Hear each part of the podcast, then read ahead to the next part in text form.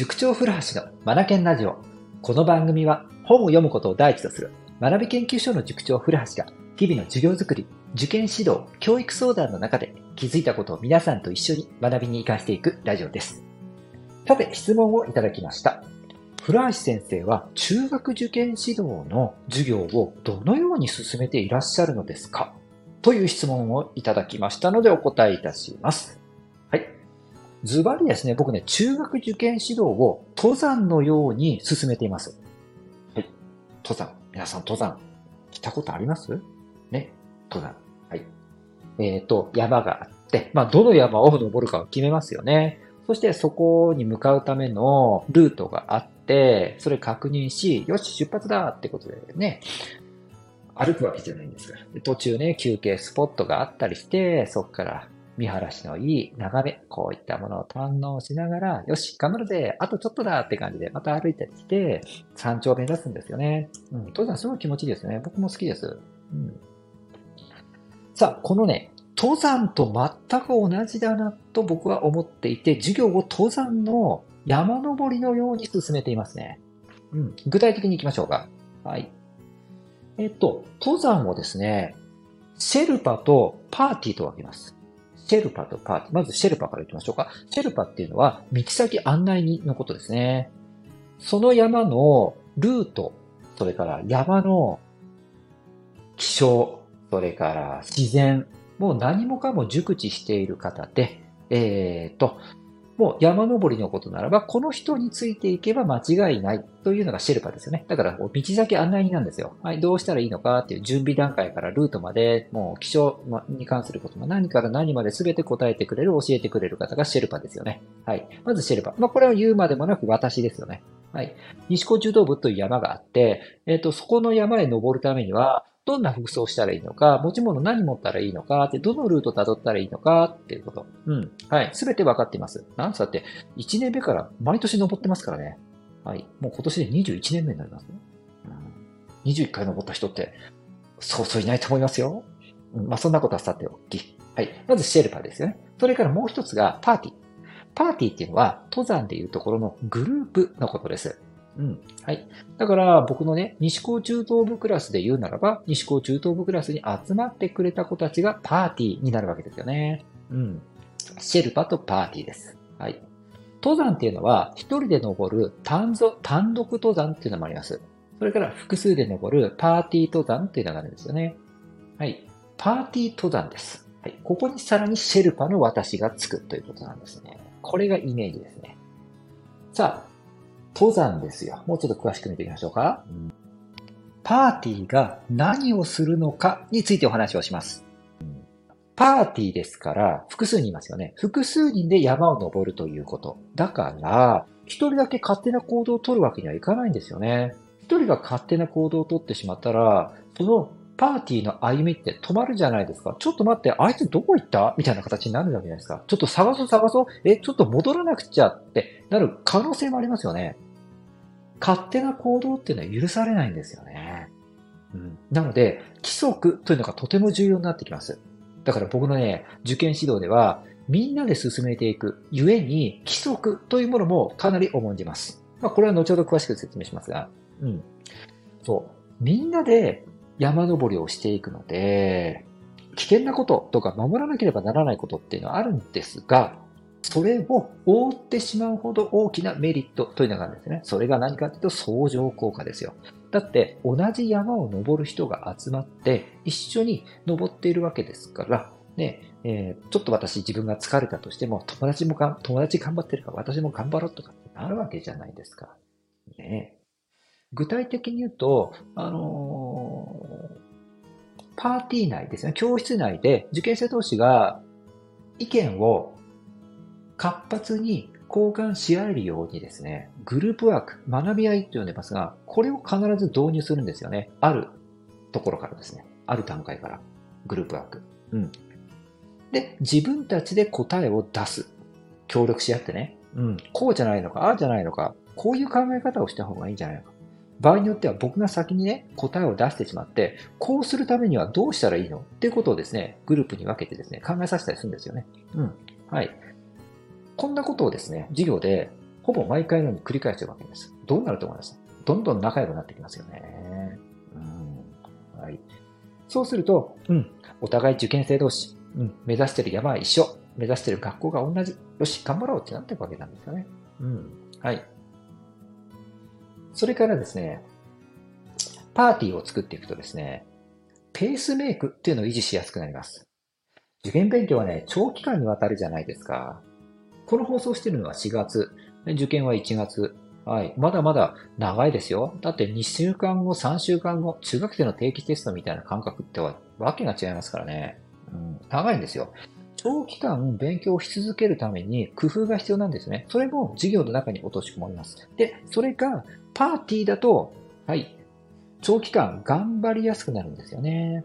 うん、例えば具体的にはどういうことかっていうとですね、あの、役割分担も出せるんですよ。算数が得意な子。ここが得意な子。はい。算数が得意な子がいたら、その子の考え方を、まあ、意図的にですね、あの、授業で積極的に取り上げたりして、うん。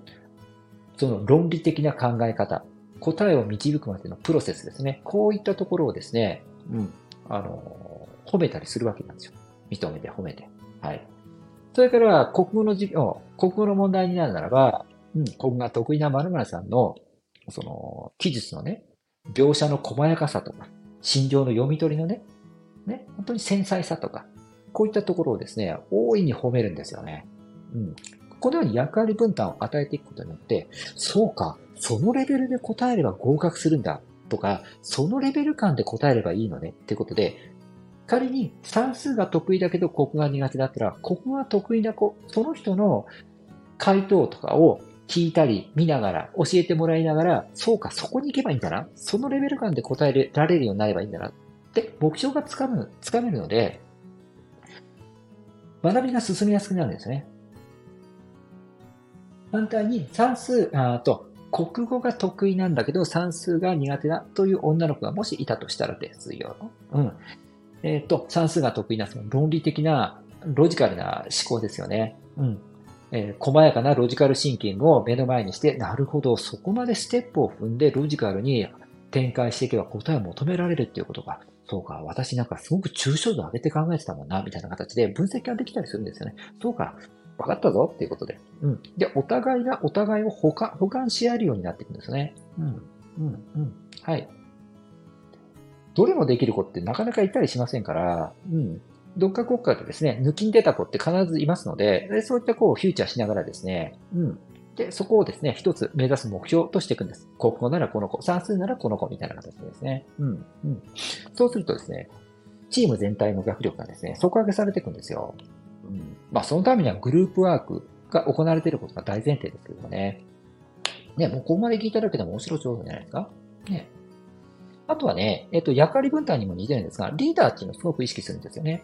うんと、例えばですね、あの、山登りで考えてみましょうか。山登りってされたことなら、ね、お分かりいただけると思いますが、道が細いじゃないですか。だから一列にならざるを得ないんですよね。これね、中学受験指導にもすごく似ていて、一列になるんですよ。